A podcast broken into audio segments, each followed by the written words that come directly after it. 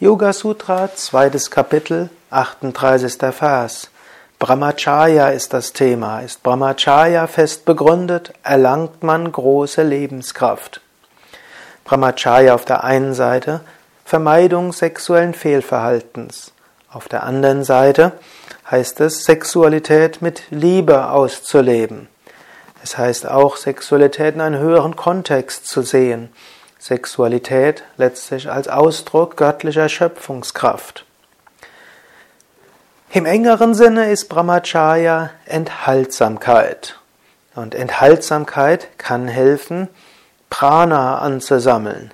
Prana, Lebensenergie. Prana umzuwandeln in Ojas.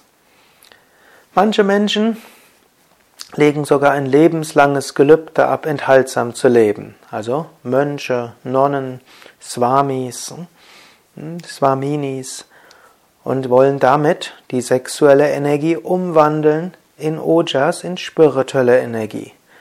Für die meisten Menschen ist das nicht notwendig.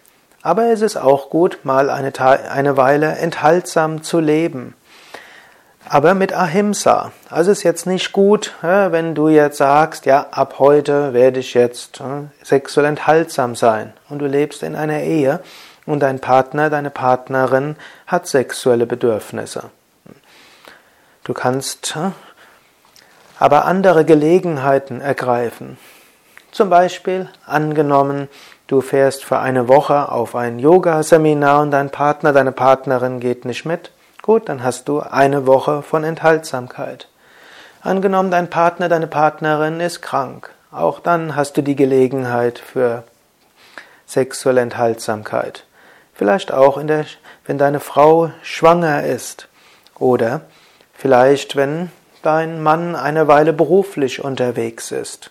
Es gibt viele Möglichkeiten, diese dann bewusst zu ergreifen, statt sich zu ärgern oder frustriert zu werden oder vielleicht sogar untreu zu werden, kannst du sagen, jetzt habe ich Gelegenheit, Brahmacharya zu üben. Und du nimmst das bewusst an und freust dich darüber. Umso mehr Spaß kannst du nachher haben, wenn Sexualität wieder möglich ist.